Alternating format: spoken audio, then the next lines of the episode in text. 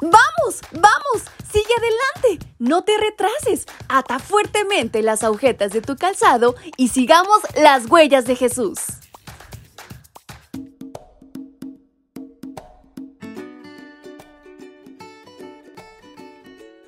Hola, hola chicos y chicas, ¿cómo están en esta mañana? Su amiga Fabi les acompaña en este nuestro maravilloso sábado. Bienvenidos sean a este su devocional para menores y adolescentes. Y en esta mañana hay una historia interesantísima por aprender. ¿Quieren saber de qué se trata? Pues vamos, acompáñenme. Y nuestra reflexión lleva por título Falsos profetas. Balaam respondió al ángel del Señor, He pecado, pues no sabía que tú estabas allí cerrándome el camino. Si te parece mal que yo vaya, regresaré. Libro de Números capítulo 22, versículo 34. Balaam se arrepintió de palabra, no de acciones. Su supuesto arrepentimiento fue como el falso arrepentimiento que muchas veces demostró el faraón egipcio. En realidad, en su corazón imperaba el deseo de obtener ganancias materiales sin importar qué tuviera que hacer para conseguirlas.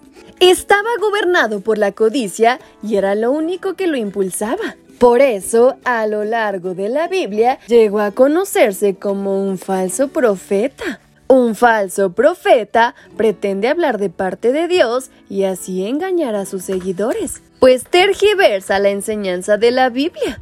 Los falsos profetas modernos existen y son muy impulsados por el amor al dinero y están dispuestos a confundir a las personas con tal de obtener riquezas. Esa fue la experiencia de Balaam. Tres veces menciona el Nuevo Testamento a Balaam. En primer lugar, en 2 de Pedro 2.15 dice, andan perdidos porque se han desviado del camino recto. Siguen el ejemplo del profeta Balaam, hijo de Bosor, que quiso ganar dinero haciendo el mal. Posteriormente en Judas 1.11 leemos, por ganar dinero se ha desviado como Balaam ya que la estrategia de maldecir a Israel no resultó, fue el mismo Balaam quien le sugirió a Balak cómo podían lograr que Israel fracasara. El fracaso ocurría cuando las personas se separaban de Dios. Entonces, algunas moabitas visitaron el campamento de Israel para proponerle celebrar reuniones paganas en honor a sus dioses, las cuales involucraban inmoralidad y participación de alimentos ofrecidos a sus deidades. En consecuencia, 24.000 israelitas no pudieron entrar en Canaán, pues murieron ahí mismo. Apocalipsis 2.14 recuerda este triste incidente y menciona a Balaam como el responsable. Tienes algunos que no quieren apartarse de la enseñanza de Balaam, el cual aconsejó a Balak que hiciera pecar a los israelitas incitándolos a comer alimentos ofrecidos en sacrificio a los ídolos y a la prostitución.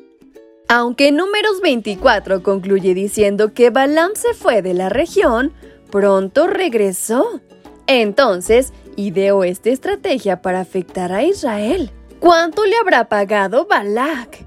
Ciertamente mucho, aunque no lo disfrutó, pues pocos capítulos después, Balaam murió debido al avance militar de Israel. Números 31.8.